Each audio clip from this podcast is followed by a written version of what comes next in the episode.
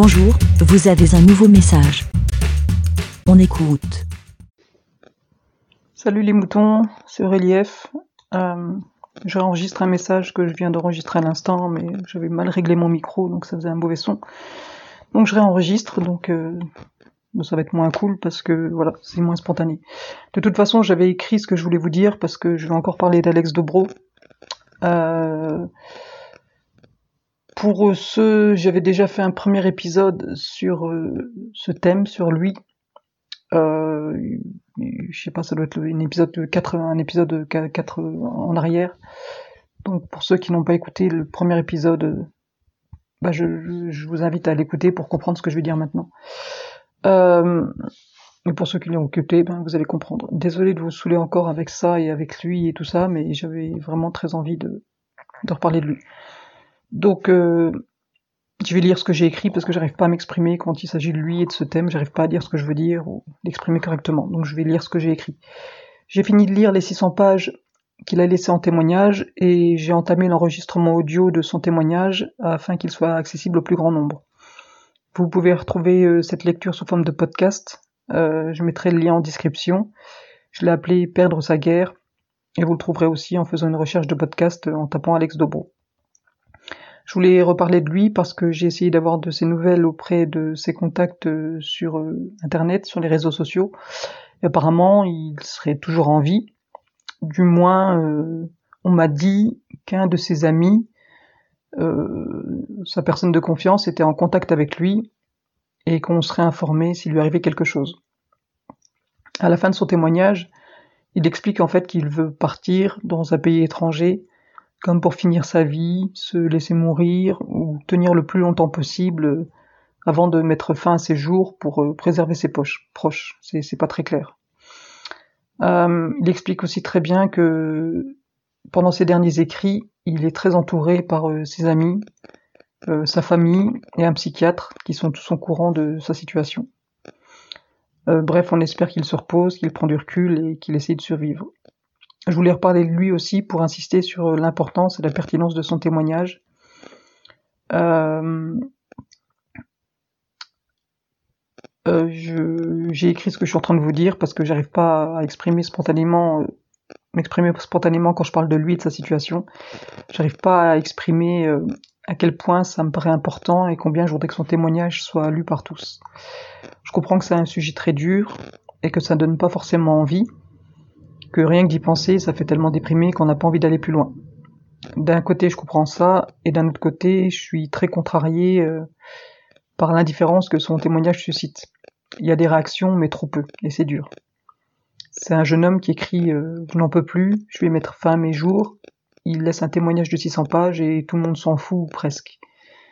Donc je sais que c'est ni le premier ni le dernier, mais son témoignage est vraiment unique.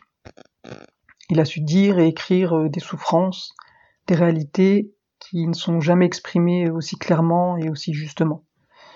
Alors encore une fois, si vous avez le courage d'aller jeter un coup d'œil ou une oreille en écoutant ma lecture, juste la première partie, qui parle de son quotidien euh, semé d'embûches à cause de son autisme. Il parle de pédophilie et de drogue seulement dans les second et troisième chapitres. Donc si vous lisez que le premier, vous en apprendrez juste plus sur la réalité entre guillemets autistique. Euh, je vais encore vous lire un passage de ce qu'il a écrit. C'est un extrait de, ce qu'il a écrit en conclusion. Euh, vous inquiétez pas, c'est pas dur à écouter, etc. C'est juste beau et très touchant ce qu'il écrit en conclusion. Donc euh, ben voilà, je voulais, je voulais lire ça parce que, parce que voilà, parce que c'est beau et j'avais envie quoi. Encore une fois, euh, je suis désolé, je, je voudrais réussir à m'exprimer spontanément et, et mieux dire ce que je veux dire euh, par rapport à tout ça, mais, mais j'y arrive pas. Donc, euh, désolé.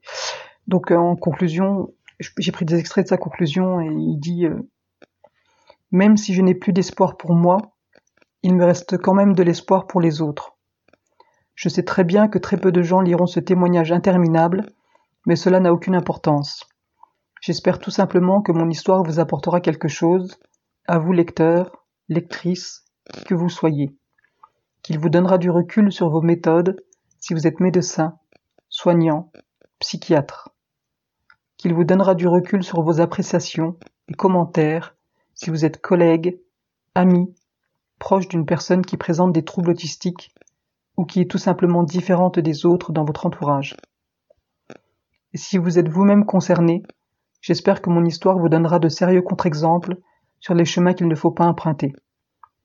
Je fantasme complètement sur l'idée que ce texte puisse réconcilier des gens irréconciliables. J'imagine une mère être plus patiente avec sa fille, j'imagine un patron demander moins à son employé, peut-être même lui faire des aménagements. Oui, je rêve un peu trop loin, mais je suis dans mon fantasme, donc je continue. J'imagine une jeune femme ou un jeune homme qui découvre mon témoignage et que cela convaincrait de ne pas rester seul avec leurs difficultés et de trouver de l'aide tout de suite, sans attendre qu'il ne soit trop tard. Je délire complètement, mais je trouve que c'est un joli rêve, et je suis content d'avoir laissé ce dernier bout de moi avant de partir. C'est juste une trace d'un autiste parmi les autres, une trace de nos vies invisibilisées. Mais il n'est pas trop tard pour toutes les autres personnes autistes qui se battent aujourd'hui et qui s'épuisent pour à peine exister dans cette société. S'il vous plaît, soyez à l'écoute, soyez doux, soyez bienveillants, essayez d'être patient, essayez d'être attentif avec ce qu'ils essaient d'exprimer auprès de vous. S'il y a une seule chose que je voudrais que quelqu'un retienne de ce témoignage, c'est simplement d'être plus doux, juste plus doux, beaucoup plus de douceur et de compréhension dans les interactions normales avec moi aurait complètement changé ma vie. Prenez soin des autres et surtout, prenez soin de vous. Alex Dobro. Voilà, ben merci de votre écoute. Euh, ben prenez soin de vous et prenez soin des autres et bonne journée à tous. Merci, ciao. J'ajoute euh, un petit euh, PS, un petit post-scriptum pour dire que je me permets de lire son texte car il a écrit en introduction que il laissait son texte libre de droit, euh, qui souhaitait simplement que ça soit pas utilisé commercialement et que voilà qu'on pouvait en faire ce que ce qu'on voulait de son texte. Et, et, donc voilà je fais ça bah, entre guillemets pour lui pour parce que voilà je trouve son témoignage super important. Et je voulais redire que je remettrai en description le lien de bah, du site où il y a son témoignage. Et, et voilà. Merci. Ciao. Merci BLA pour répondre, pour donner votre avis, rendez-vous sur le site lavidemouton.fr.